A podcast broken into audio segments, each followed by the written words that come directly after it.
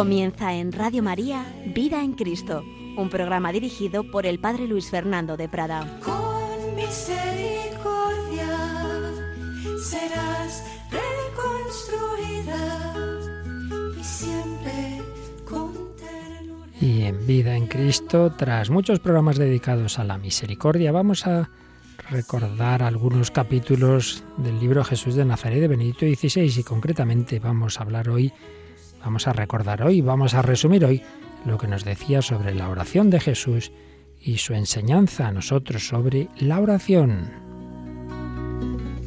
Con amor eterno te amo. Por eso derramaré mi gracia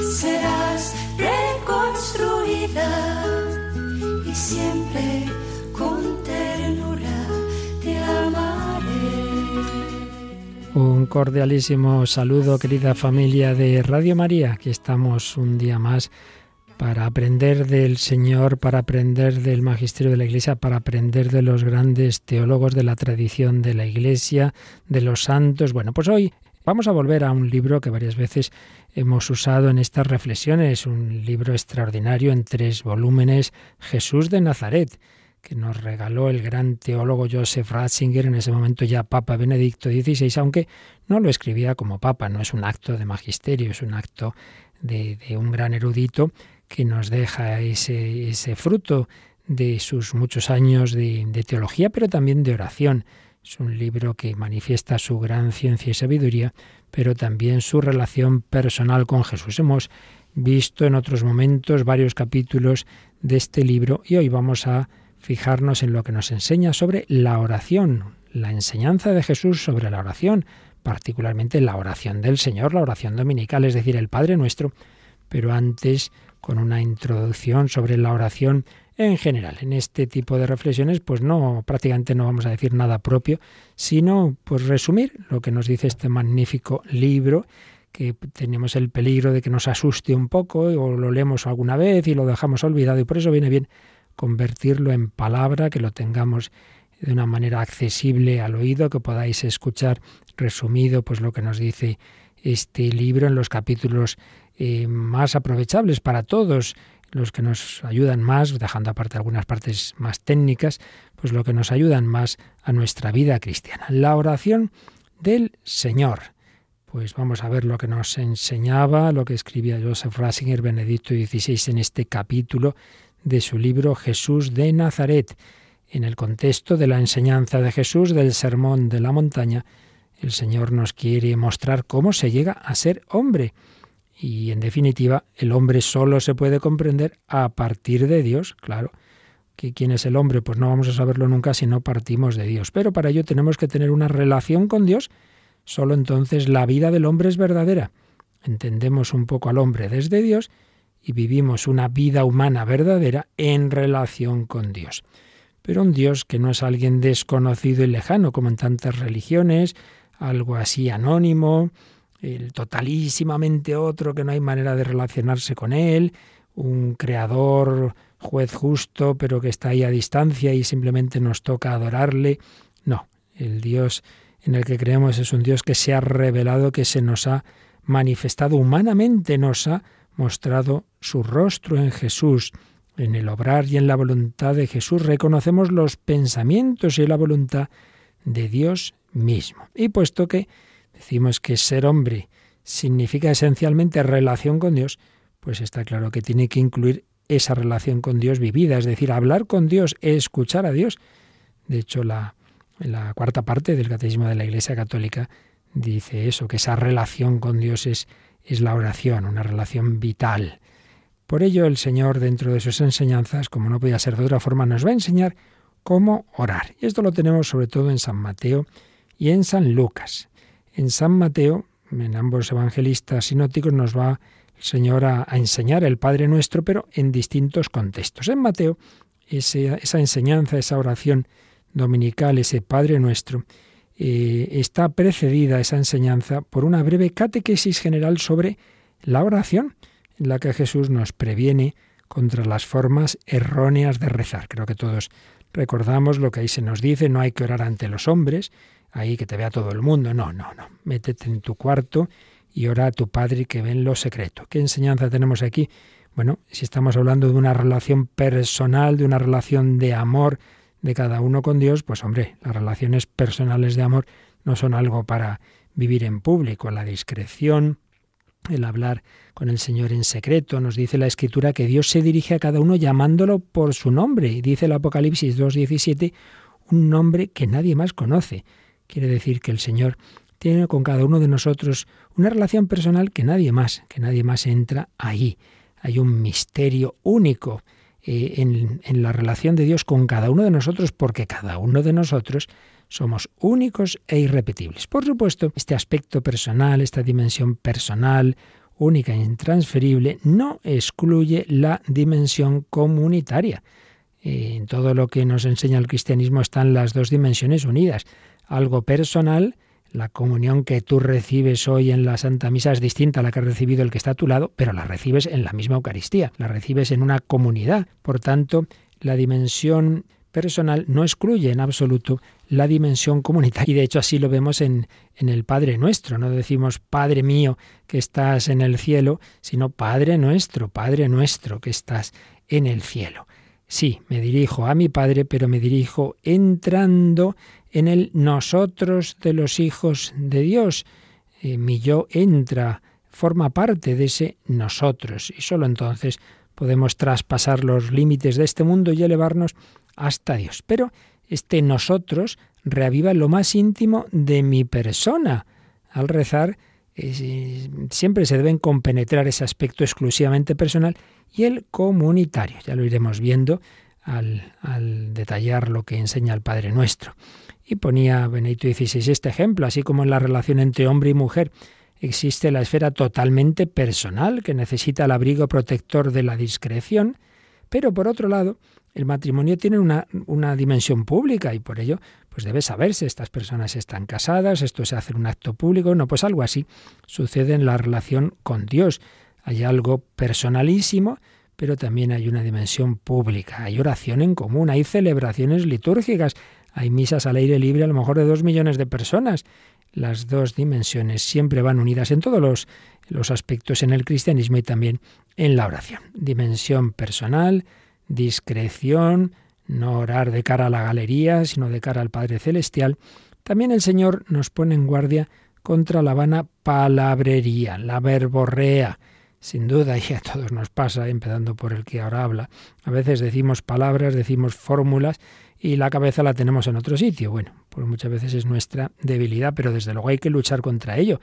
Tenemos que estar atentos. Si voy a hablar con una persona importante, no puedo estar hablando con ella a la vez mirando por la ventana y distrayéndome. Hombre, si ha venido a hablar conmigo, esté atento, ¿no? Pues mucho más con Dios. A mí la verdad es que me pone un poquito nervioso cuando veo que personas en misa les suena el móvil y se salen. Dice, pero bueno, o sea, ¿usted se saldría a coger el móvil si estuviera en una audiencia con el Papa? o con una autoridad muy importante y con Dios sí, se puede uno salir de misa porque le han llamado al móvil. Será que se está muriendo alguien, pero si no, parece un poco fuerte, ¿no? Bueno, pues eso nos pasa a un nivel interior. Cuando me viene no sé qué pensamiento, ya la, me, me dejo llevar, me dejo distraer. Otra cosa, repito, es la distracción involuntaria. Y pues bien, nos pasa a veces eso, que decimos palabras y no pensamos lo que decimos. Por ello, hay que avivar, hay que avivar el corazón, hay que poner el corazón en lo que decimos y rezaremos tanto mejor cuanto más profundamente esté enraizada en nuestra alma la orientación hacia Dios, escribía Joseph Ratzinger en este libro que estamos resumiendo. ¿Qué quiere esto decir? Si una persona está unida a Dios habitualmente, cuando llega la oración, pues le será más fácil también centrarse en el Señor. Hay una relación entre tiempos específicos de oración y estar durante el día unido a Dios, una mutua influencia benéfica. Si yo estoy unido al Señor, eso me ayudará a estar recogido en la oración personal. Y viceversa, esos ratos de oración personal solitaria son los que me van a ayudar a mantener durante el día, pues en mayor o menor medida, esa unión con Dios. Y además, esa unión con Dios va a ser también el fundamento de mi relación con los demás. Cuanto más unidos estamos al Señor, más somos hombres de paz, también seremos más capaces de soportar el dolor, de comprender a los demás, de abrirnos a ellos. Y es que la orientación que impregna toda nuestra conciencia, la orientación a la presencia silenciosa de Dios en el fondo de nuestro pensar, meditar y ser, esa oración continua, pues es lo que nos permite llevar verdaderamente una vida cristiana y, en definitiva, amar a Dios, amar a Dios todo el día, en todo momento, también cuando estoy trabajando, pues quiero estar amando a Dios como marido, una esposa, pues aunque estén haciendo sus cosas, pero en su corazón está, si todo va como debe, pues ese amor al esposo, a la esposa en todo momento, no solo cuando están a solas con él. Pues todo momento es bueno para amar a Dios, para ello hay que alimentar ese amor de Dios en momentos específicos y especiales de estar con el Señor y a su vez ese amor a Dios y esa unión con Dios es la condición más profunda y la fuerza motriz del amor al prójimo. Estar interiormente con Dios. Pero esto no quiere decir que se menosprecien las palabras de ninguna manera. A fin de cuentas, el Señor nos enseña unas palabras en, en el Padre Nuestro y Él reza salmos. No, no, no se trata de despreciar las palabras ¿eh? y decir, bueno, eh, esto es para la gente así ignorante que se está empezando, que recen cosas, ¿no? Hay gente así un poco soberbia que menosprecia a la gente sencilla y ellos se creen ya muy místicos. Cuidado, ¿eh? El verdadero camino cristiano no va por menospreciar la oración vocal, pero sí va porque esa oración vocal la, la, hagamos con todo el corazón, intentando pensar realmente lo que estamos diciendo y sobre todo dándonos cuenta de que esas palabras, esas oraciones no, no me las digo a mí o no se las digo a un Dios lejano, mucho menos a una idea, no, no. Se la digo a personas vivas, al Padre, al Hijo, al Espíritu Santo, se lo digo a Jesús que está en el sagrario, se lo digo a mi Madre María. Por ello es fundamental, antes y durante, pero desde luego antes de, de cualquier oración, caer en la cuenta de con quién estoy. Muchas veces hacemos mal la oración porque pensamos a meditar o a decir cosas sin antes haberme parado y pensar, a ver, ¿dónde vengo? ¿A qué he venido? ¿Con quién estoy? Cae en la cuenta de que estás ante el Señor en su presencia. Y ahora ya háblale despacito, pero siempre dándote cuenta de que estás hablando a una persona que está ahí contigo, una persona viva, una persona real, siempre en esa cercanía. Oración con palabras, sí, pero en la conciencia de que ahí hay alguien, oración activa y concreta que profundiza y hace realidad nuestro estar con Dios, oración que puede y debe brotar de nuestro corazón, de nuestras penas, esperanzas, alegrías, sufrimientos, del dolor por, por el pecado, de la gratitud por el bien. Todo esto se debe llevar a la oración, pero para ello nos ayudan mucho esas plegarias, esas frases que muchas son palabra de Dios, porque están en la escritura, los salmos muy particularmente, y tantas otras plegarias que en la tradición de la Iglesia pues han ido destilando como algo que en todo momento, en todo siglo, son oraciones que nos ayudan. No hay que menospreciarlas nunca. Sin estas ayudas, nuestra plegaria personal y nuestra imagen de Dios, escribe Benedito XVI, se hacen subjetivas y terminan por reflejar más a nosotros que al Dios vivo. Uno que nunca use eh, palabras de la escritura, oraciones Em, vocales, bíblicas, Padre Nuestro, litúrgicas, mm, muchas veces pues pasa eso, que al final estás tú con tus maravillosas ideas, pero, pero demasiado quizá contigo mismo y menos con el Dios vivo. En las fórmulas de oración que han surgido, primero de la fe de Israel y después de la fe de los que oran como miembros de la Iglesia, podemos aprender a conocer a Dios y a conocernos a nosotros mismos. Son una escuela de oración y, por tanto un estímulo para cambiar y abrir nuestra vida. Recordemos lo que escribía San Benito en su, en su famosísima regla, mens nostra concordet voci nostra, es decir, que nuestro espíritu concuerde con nuestra voz. Fijaos que normalmente cuando uno está pensando algo, primero piensa y luego lo, lo dice, ¿no? Con, con unas palabras el pensamiento va por delante de la palabra. Pero en cambio, en la oración litúrgica, en la oración vocal, en la oración de los salmos, es al revés. Primero está esa palabra que ya nos ha dejado el Señor inspirada, una palabra, una voz que está ahí. Y ahora mi espíritu tiene que intentar calar en ella, mi pensamiento tiene que adaptarse a la palabra. Los hombres, dice San Pablo en Romanos 8:26, no sabemos pedir lo que nos conviene. Estamos muy distantes de Dios, Él es demasiado misterioso para nosotros. Bueno, pues por eso Dios ha venido en nuestra ayuda. Él mismo nos sugiere las palabras para la oración y nos enseña a rezar. Con las palabras de oración que nos ha dejado, nos permite ponernos en camino hacia Él, conocerlo poco a poco, a través de la oración con los hermanos que nos ha dado. Nos permite así acercarnos a Él.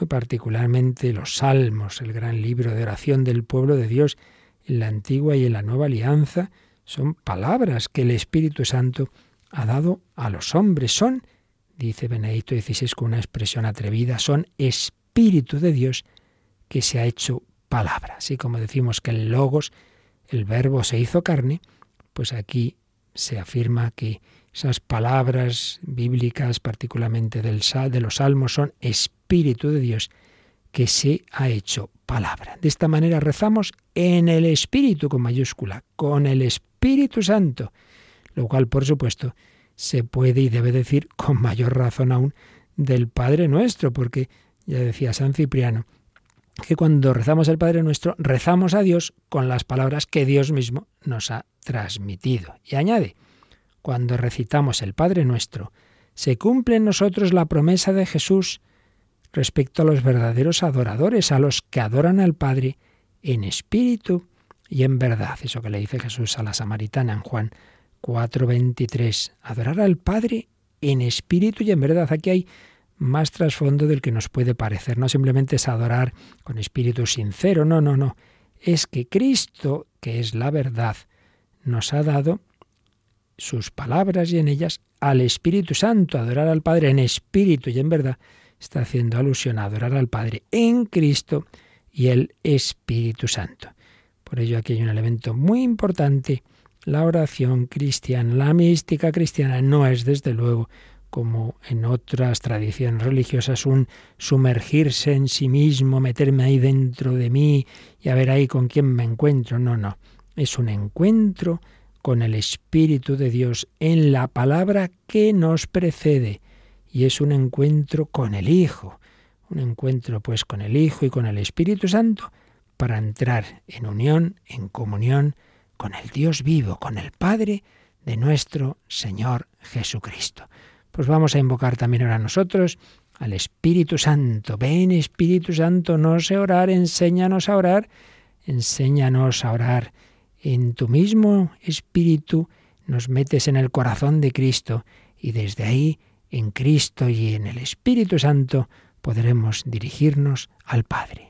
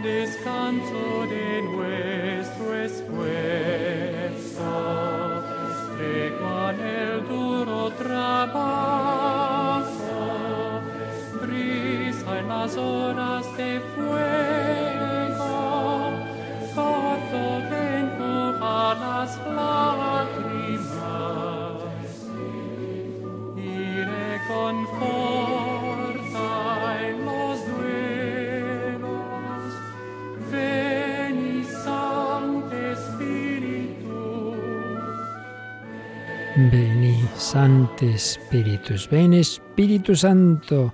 Sin ti no sabemos orar, orar en el Espíritu. Nosotros no sabemos pedir lo que nos conviene.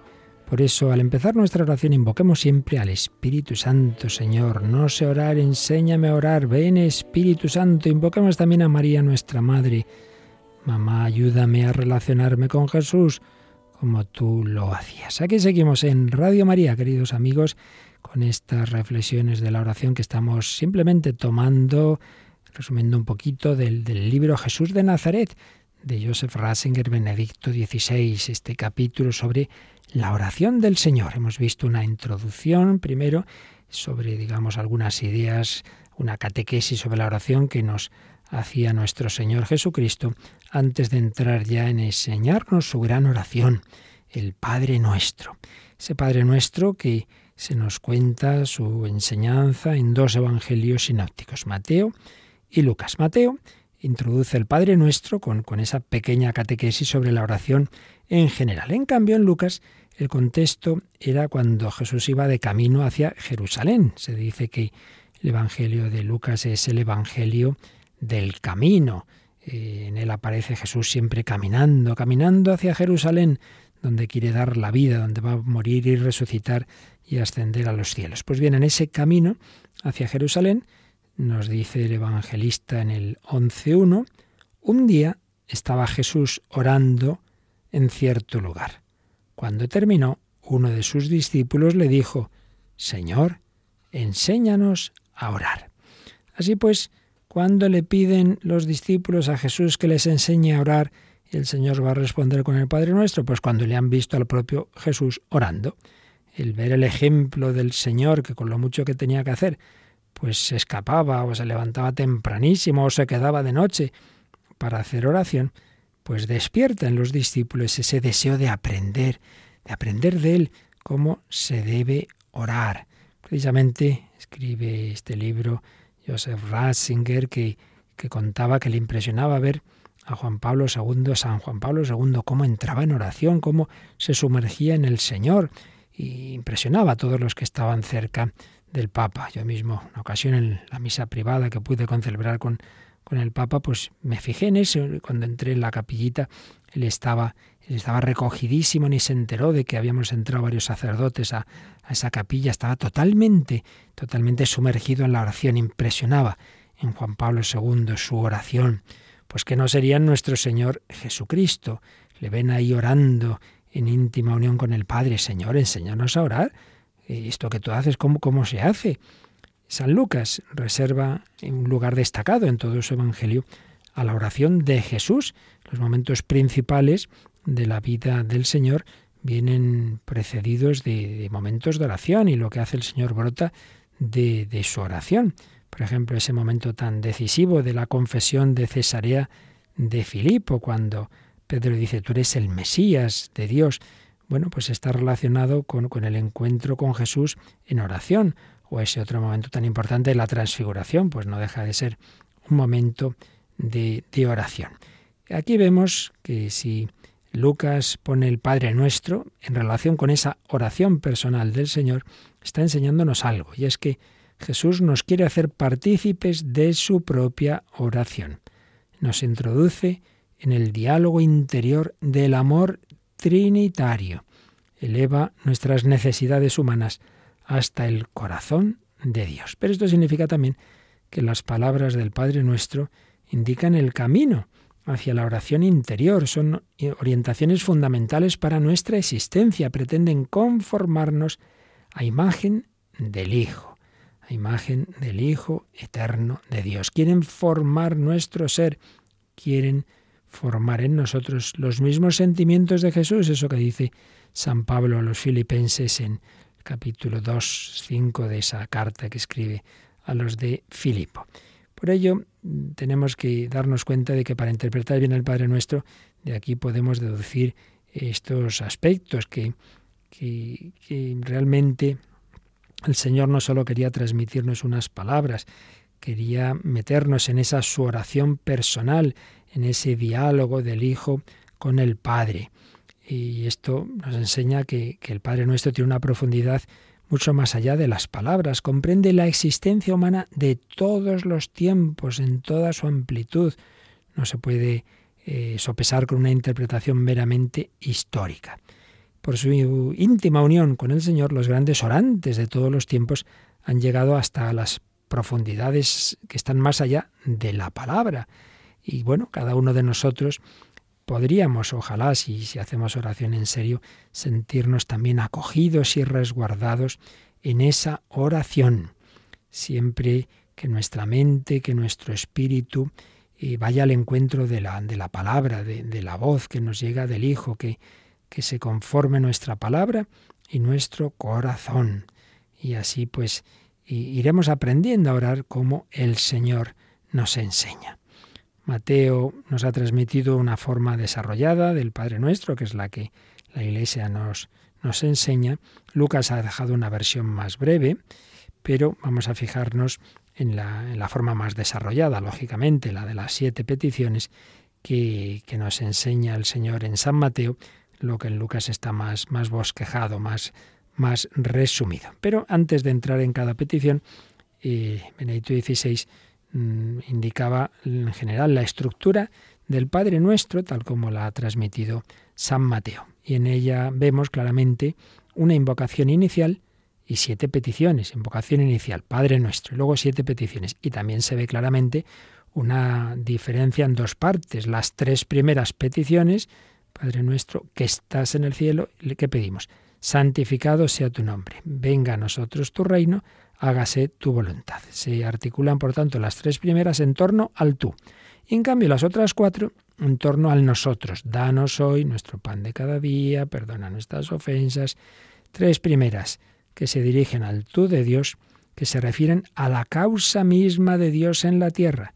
Y las cuatro siguientes, en cambio, tratan de nuestras necesidades, dificultades, esperanzas. Bueno, claramente podríamos relacionar estos dos grupos de peticiones, el primer grupo con la primera tabla del decálogo, pues también esos tres primeros mandamientos, recordáis, eh, amarás al Señor con todo el corazón, sobre todas las cosas, eh, no tomarás el nombre de Dios en vano y santificarás las fiestas. Son tres mandamientos que se refieren a la relación directa con Dios, mientras que los, los siete siguientes se refieren a la relación con el prójimo, a la relación de los hombres entre sí. Bueno, pues también tres primeras peticiones del Padre Nuestro que se dirigen directamente a Dios, a la causa de Dios en la tierra, y otras cuatro que tienen más presentes las necesidades humanas de los hombres. Bueno, pues hay que empezar por las que se refieren directamente a Dios. Claro, aquí tenemos otra enseñanza, pues lógicamente la primacía de Dios lo más importante siempre tiene que ser no que a mí me pase esto, me pase el otro y que yo esté muy bien y que tenga de comer, sino ante todo tiene que ser el Señor, su reino, su voluntad. Claro, nos cuesta, ¿verdad? Seguida vamos a los problemitas que tengo yo. Pero hay que intentar elevar el corazón, hay que intentar tener esa mirada amplia de aquella persona que está tan enamorada de Dios que ante todo piensa en lo que Dios mismo quiere en lo que Él necesita, podemos decir, hombre, si Dios lo tiene todo, sí, sí, pero hay algo que depende de nosotros, que depende de nuestra libre respuesta, y ahí también en esa respuesta entra la oración.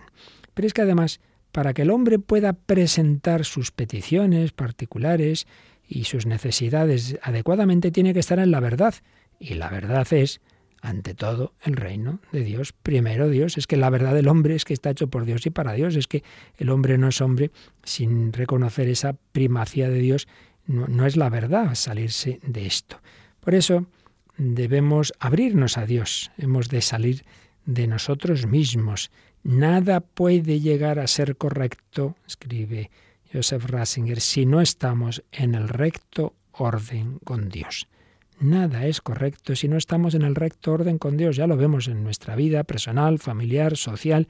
Cuando Dios no está en el centro, todo se desbarajusta. Es así, es así, porque estamos hechos, repito, por Dios y para Dios. Si quitamos a Dios del centro, el lío se organiza enseguida.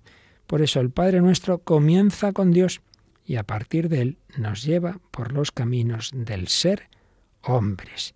Y vamos bajando hasta llegar a líbranos del mal, líbranos del maligno, la última amenaza con la cual el maligno acecha al hombre. Se nos puede hacer presente la imagen de ese dragón del Apocalipsis, el capítulo 12 del Apocalipsis, ese dragón que lucha contra los hombres, que lucha contra aquellos que guardan los mandatos de Dios y mantienen el testimonio de Jesús. Estamos en lucha.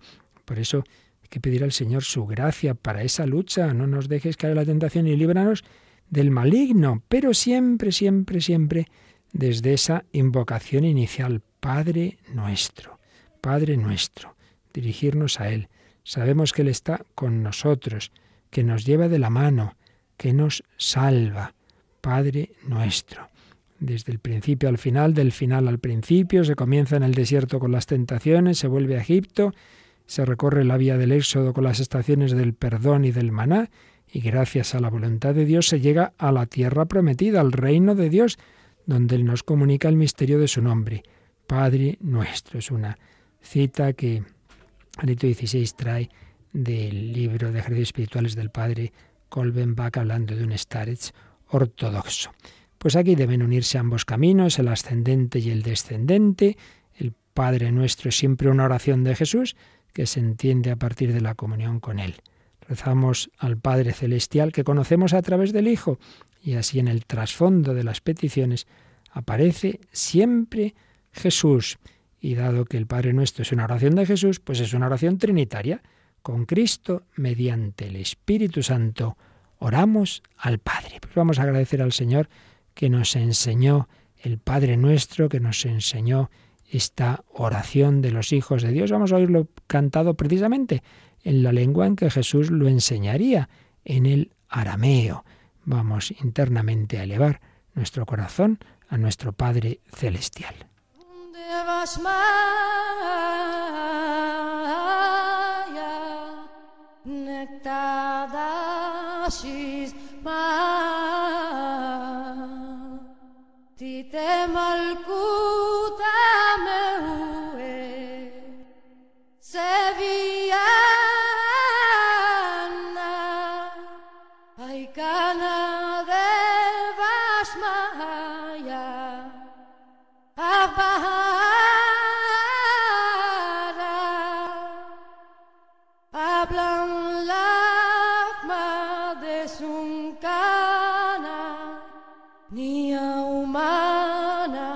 Basbuka lana jau bai Aikana da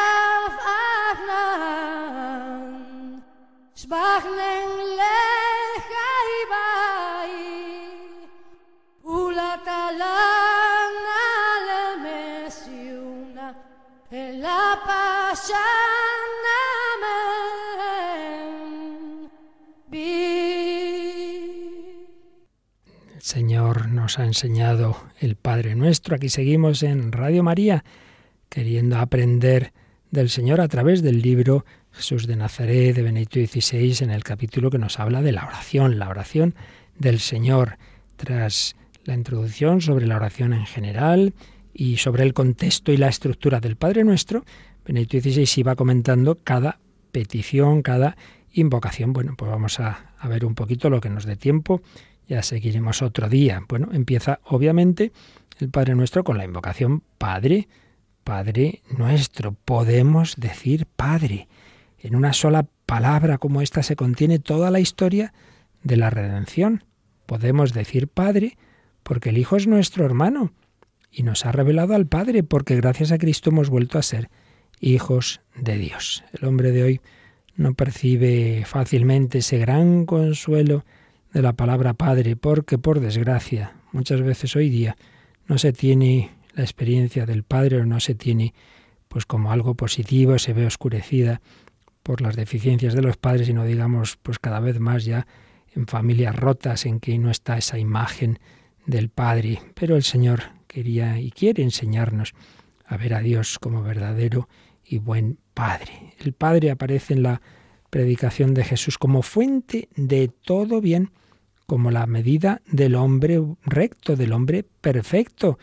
Yo os digo, amad a vuestros enemigos, haced el bien a los que os aborrecen, y así seréis hijos de vuestro Padre que está en el cielo, que hace salir el sol sobre buenos y malos.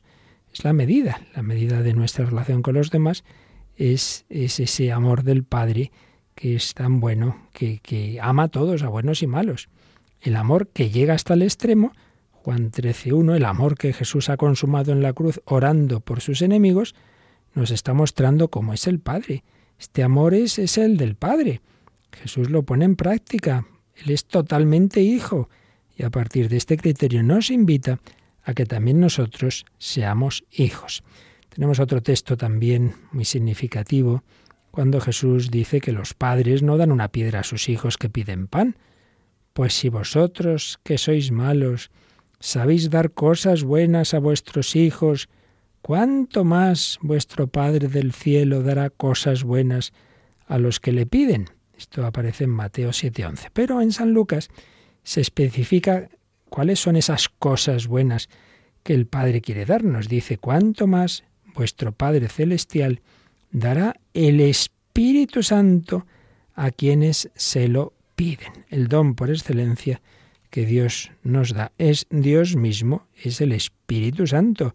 Eso es lo que ante todo nos da el Señor. Y aquí me permito añadir a lo que escribía Benito XVI que el padre Manuel Iglesias, gran traductor del Nuevo Testamento, dice que sería más correcto traducir cuánto más vuestro Padre Celestial dará el Espíritu Santo a quienes le piden, no simplemente a quienes están pidiendo al Espíritu Santo, sino a todo el que ora, todo el que reza, en qué es lo que Dios le, nos da a todos. Pues yo estoy pidiendo salud, yo estoy pidiendo eh, por este examen, yo estoy pidiendo por esto, por lo otro. Bueno, en último término, lo que debemos pedir a través de peticiones concretas es lo que yo necesite en mi vida, ¿no? ¿Y qué es lo que siempre necesitamos? La comunicación de Dios, el Espíritu Santo. Bueno, pues eso se te da seguro. Si tú rezas bien, Dios siempre te concede lo que necesitas, que es el Espíritu Santo.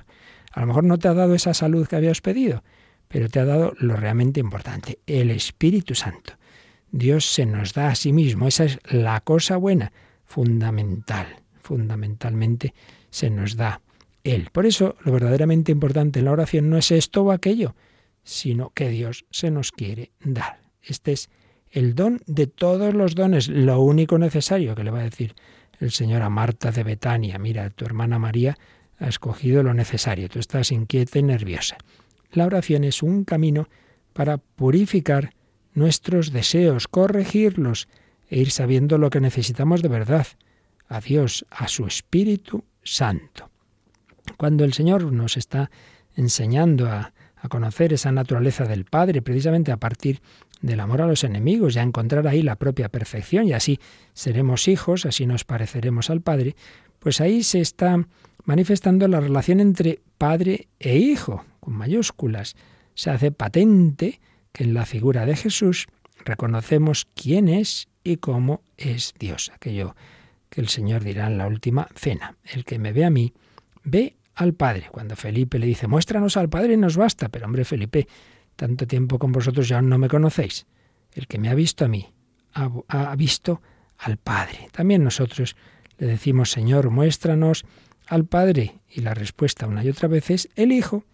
A través de Jesús y solo a través de Él aprendemos a conocer al Padre. Cuando a Santa Teresa le decían que había otros caminos, que no hacía falta ir a través de la humanidad de Jesús, dice, no, no, de eso nada.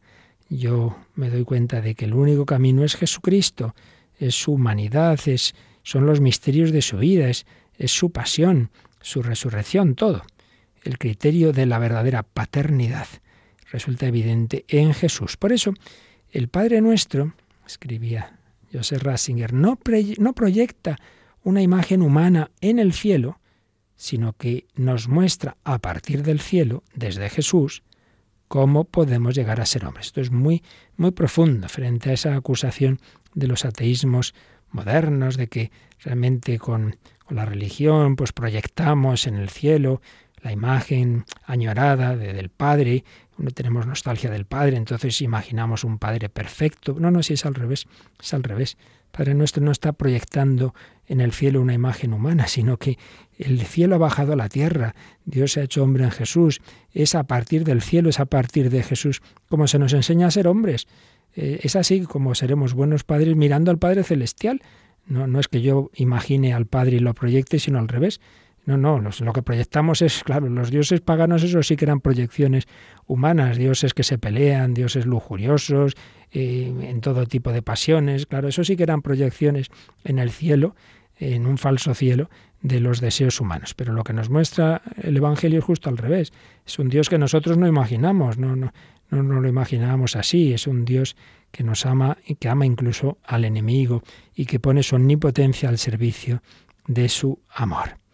El hecho de que Dios sea Padre, añade Joseph Ratzinger, tiene para nosotros dos dimensiones. Por un lado, Dios es nuestro Padre en un sentido amplio, porque es nuestro Creador, y si nos ha creado, le pertenecemos. El ser como tal procede de Él, y por ello es bueno, porque es participación de Dios. Claro, todo lo creado es ser participado de Dios, creado por Dios. Esto vale para toda la creación, pero especialmente para el ser humano. Por ejemplo, el Salmo 33, 15 dice en su traducción latina, Él modeló cada corazón y comprende todas sus acciones. Él modeló cada corazón. La idea de que Dios ha creado a cada ser humano, a cada ser humano. Cada hombre individualmente y por sí mismo es querido por Dios. Él conoce a cada uno. En este sentido, en virtud de la creación, el ser humano es ya de un modo especial hijo de Dios. Dios es su verdadero Padre. Que el hombre sea imagen de Dios es otra forma de expresar esta idea. Por tanto, un primer sentido, un sentido amplio, de lo que significa que Dios es nuestro Padre, que somos hijos de Dios, sentido amplio, repito, ¿eh? no es todavía el sentido como más estricto que luego la Iglesia va a desarrollar en su teología, es este aspecto de que Él nos ha creado, en ese sentido todos procedemos de Él, pero especialmente el hombre, el hombre, cada hombre, cada ser humano ha sido modelado por Dios, y en ese sentido podemos decir es mi Padre. Pero es verdad que el sentido más propio, más estricto, en que en teología se dice que somos hijos de Dios es cuando ya hablamos no simplemente de la creación, sino de participación de la naturaleza divina. Y eso, claro, en primer lugar, con mayúsculas se, se da eh, de manera única en Cristo. Cristo eh, ha recibido, participa de la mismísima naturaleza del Padre, consustancial al Padre. Cristo es de modo único imagen de Dios. Y por eso, basándose en esto, los padres, santos padres de la Iglesia dicen que Dios, cuando creó al hombre a su imagen, ya estaba prefigurando a Cristo. En realidad creó al hombre según la imagen del nuevo Adán, según la imagen del hombre con mayúscula, que es la medida de la humanidad. Pero sobre todo Jesús es el Hijo, en este sentido propio de que es de la misma sustancia del Padre. Y nos quiere acoger a todos en su ser hombre, en su ser Hijo, en la total pertenencia a Dios. Y entonces ya la filiación mm, se convierte en un concepto dinámico. No somos todavía plenamente hijos de Dios, sino que hemos de llegar a serlo cada vez más mediante nuestra comunión cada vez más profunda con Cristo. Cuanto más me voy uniendo a Cristo, y ahí entra la gracia de Dios, entra el bautismo, los demás sacramentos, pero es un proceso dinámico, como dice aquí Benedicto XVI, cada vez llamados a configurarnos más a Cristo, a parecernos cada vez más a Él imitación y seguimiento de Cristo. En este sentido, ser hijos equivale a seguir a Jesús.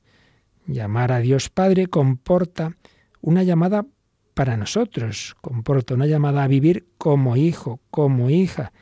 Eh, todo lo mío es tuyo, dice Jesús al Padre en la oración sacerdotal. Y lo mismo le dice eh, el padre al hermano mayor de la parábola del hijo pródigo, hijo, todo lo mío es tuyo.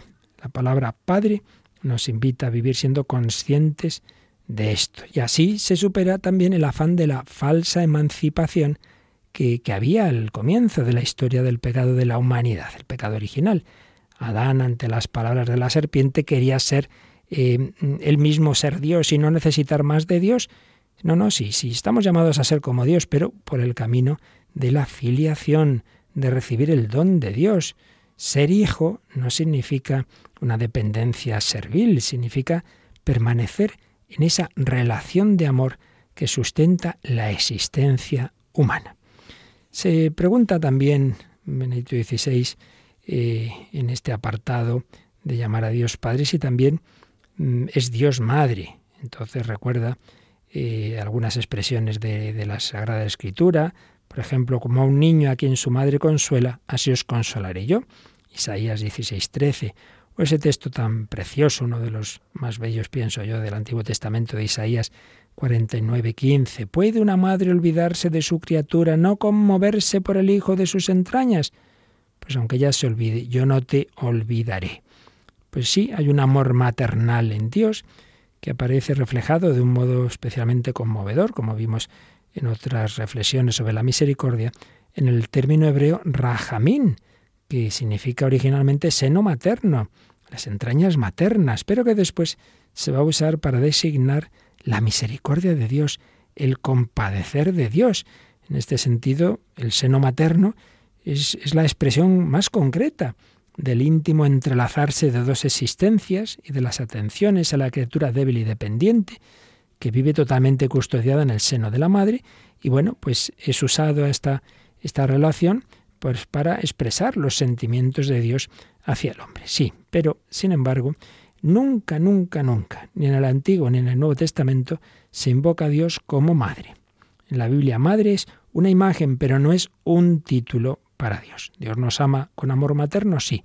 ¿Dios es madre? No. No. Hay que distinguir esto.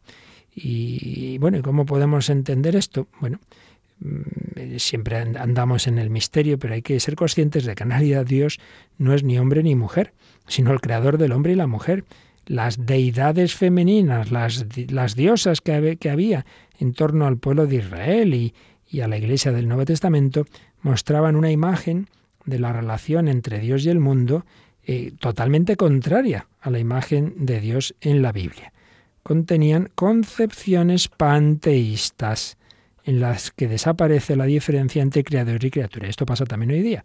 La, la madre tierra y ahí pues estamos como fusionados con la tierra y entonces se pierde esa, esa diferencia eh, eh, radical y esencial entre Dios y, y la creación.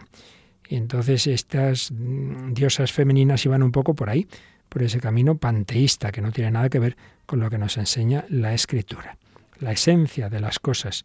Y los hombres eh, aparece entonces como una emanación del seno materno del ser, eh, que se concreta en la multiplicidad de lo existente. Pues no, no es esto lo que nos enseña la Biblia. La imagen del Padre era y es más adecuada para expresar la diferencia, la alteridad entre creador y criatura, la soberanía de su acto creativo.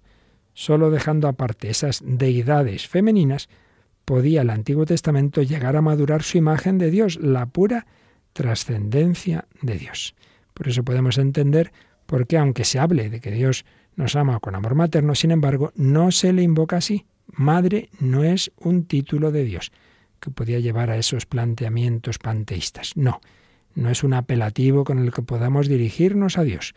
Rezamos como Jesús nos ha enseñado a orar no como a nosotros se nos ocurra, nos guste. Oramos al Padre, Padre nuestro, que estás en el cielo. Bueno, pues seguiremos, seguiremos aprendiendo de este maravilloso libro que no debemos dejar olvidado, Jesús de Nazaret, de Joseph Ratzinger, Benedicto XVI, este capítulo sobre la oración. Seguiremos viendo cómo va comentando las peticiones del Padre Nuestro. Vamos a terminar nuestra reflexión de hoy escuchando y cómo cantaba cuando todavía estaba en buena forma eh, Juan Pablo II, como cantaba el Padre Nuestro en latín, y mientras podemos ir nosotros en nuestro interior rezándoselo también al Padre, como Jesús nos enseñó.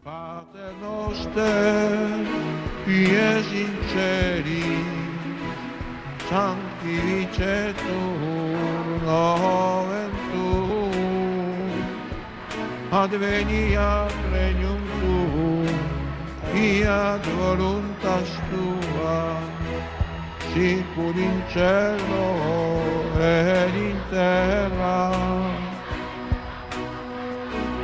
Padre nostro quotidiano, danovi solie, e dimitte nobis vita nostra, sicuro dei nostri vittimi, e vittoribus nostri, et ne nos induca in tentazione. Sed libera nos a malo.